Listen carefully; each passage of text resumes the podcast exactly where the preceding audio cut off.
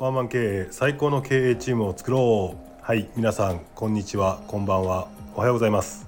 えー、っと今日はですね、えー、っとこの前からメンバーシップを始めたんですが、えー、メンバーシップでどんなような話をするのかというようなものをちょっとデモンストレーション的に今回は、えメンバーシップ限定ではなく、えー、と一般公開でやっていきたいなと思います。えー、っとまあさまざまなですね人間関係仕事においての問題、えー、とそういったものを分解していってですねこういう考え方をすれば良くなるよというようなものをメンバーシップでは配信していけたらなというふうに思ってますしメンバーシップの方では結構真面目な相談なんかも乗っていこうかなというふうに思っています。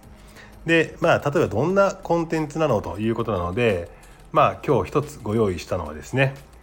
えー、言い訳が多い人は絶対に成長しないと。でこの言い訳が多い人っていうのがなぜ絶対に成長できないかということを、えーと、論理的にご説明しながらですね最終的には、えー、言い訳ばっかりしている人っていうのをはどういうふうに変わればいいのかっていうことと、えー、言い訳ばっかり多い、えーと部下とかを持っている人はどのように対応すればいいのかということをお話ししたいなというふうに思っております。はいまずですねえー、っとまあ会社勤めされている方だとですねで部下を持っている人ならですねすごくよくわかる話だと思うんですけどえー、っとめちゃめちゃ言い訳で固めてくる人いません？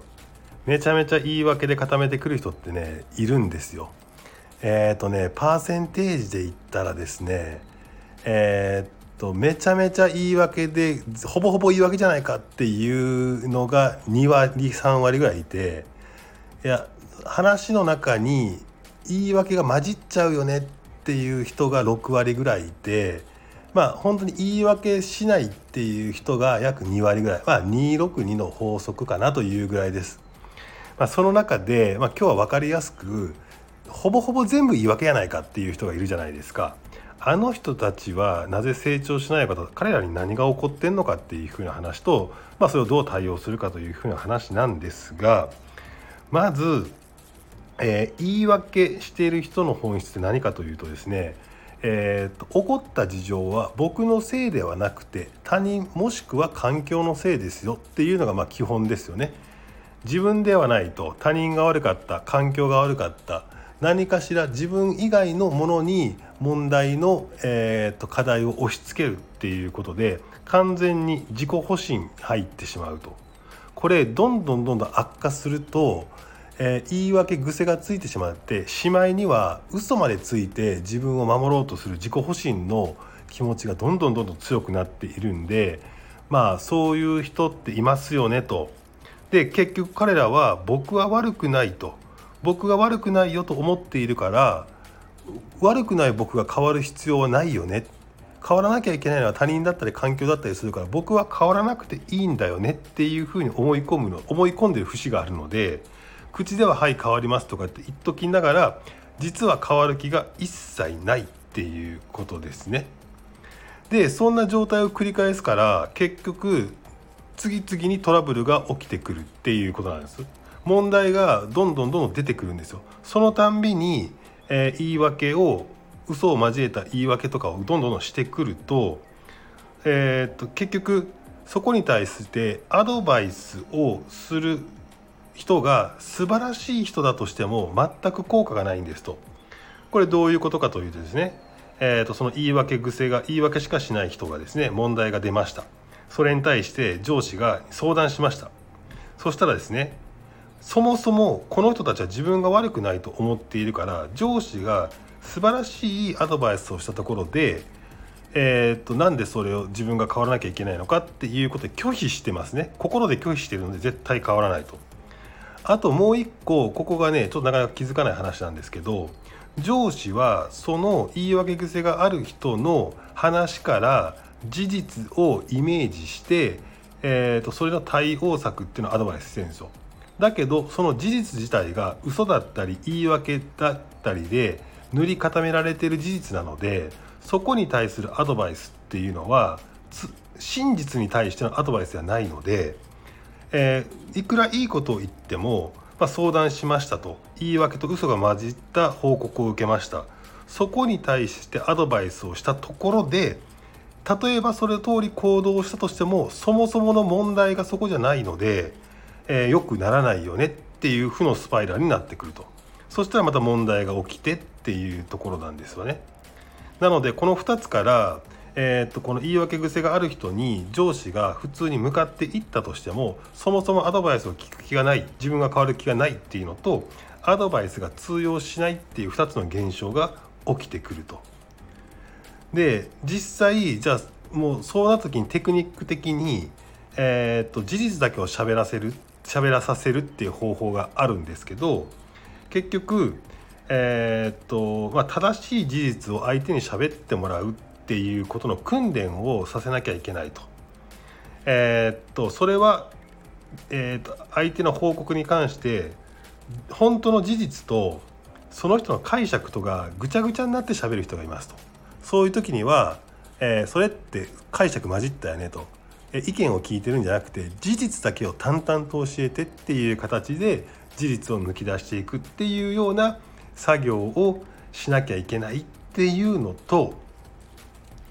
もう一つはですねその人がなぜそもそも言い訳が多いのかっていうことを考えた時にこれは最近巷でよく言われている心理的安全性が確保されていないから怒られることに対する不安っていうものから自分を身も身を守ろうとして、えー、っとブロックしてしまう。要は怒られたくないっていうのが優先順位が高いのでまあ上司だった場合は怒りませんよという場を作らなきゃいけないと。そうじゃないと怒られるっていうちょっとでも不安があるとその人たちは嘘をついてでも、え怒られない方向に持っていくっていうことなので、まあ、コミュニケーションがそこで破綻しちゃうんですね。でこれを「お前が変われや」って言ったら言ったでまたそこで不安になってし怒られてしまってさらに嘘をつくっていう話になるのでこの問題に関しては今言い訳をしている人が自ら変わるっていうことはほぼほぼ不可能であり、えー、とそれをそういった人を持っている上司のアプローチ方法を変えないといけないなと思ってますと。でこれなんでじゃあこういう怒られることに対する不安がついているのかっていうともうここはですね多分幼少期からの、え、親だったりとかの家庭環境において怒られることに対するトラウマがすんごいある人っていうのがこの傾向はめちゃめちゃ強いなというふうに思うのとあと変なプライドがめちゃめちゃ高い人、えーと、自分のプライドを下げれない人っていうのがこの傾向はめちゃめちゃ高いですと。でそれを直そうとするともう完全に、えーと、その人に染み込んだ癖なので相当エネルギーがかかりますよと。いうところでこれはもうティーチングとかコーチングとかという領域じゃなくてもうカウンセリングの領域になってくるんで、まあ、下手にそこには踏み込まない方がいいと。いうところなので、えーと、そういった部下を持っている人はまずは、えー、正しい事実を喋らせるということで、えー、聞く方の側もや、えー、感情と事実を聞き切り離さして喋ってもらうように促す。そして事実だけを淡々と抜き出してそこに対してアドバイスをする。でその時に決して怒らない詰めない。怒れば怒れば怒るほど詰めれば詰めるほどどんどんどんどん言い訳が出てくるという、えー、いたちごっこになってくるのでそこに関しては怒りませんよという、えーと、心理的安全性を確保してあげてさっきの、えーと、事実だけを淡々と喋ってもらってそこに対して行動ベースまで指示してあげてその行動をやったかどうかの事実だけを確認するということで、えー、考えさせるというよりもまずは事実を聞いてその人に正しく行動してもらって嘘をつかない言い訳をしない報告をしてもらうというコミュニケーションをまず作ってからじゃないとその上に乗っけるような新しい、えー、ことは言えませんよというところですね。いや非常に、えーと、難しい世の中になってきましたが、えーと、部下を持っている人たち頑張っていきましょう以上今日の議題は言い訳が多い人は成長しないその人をどういうふうにするべきかというお話でございました。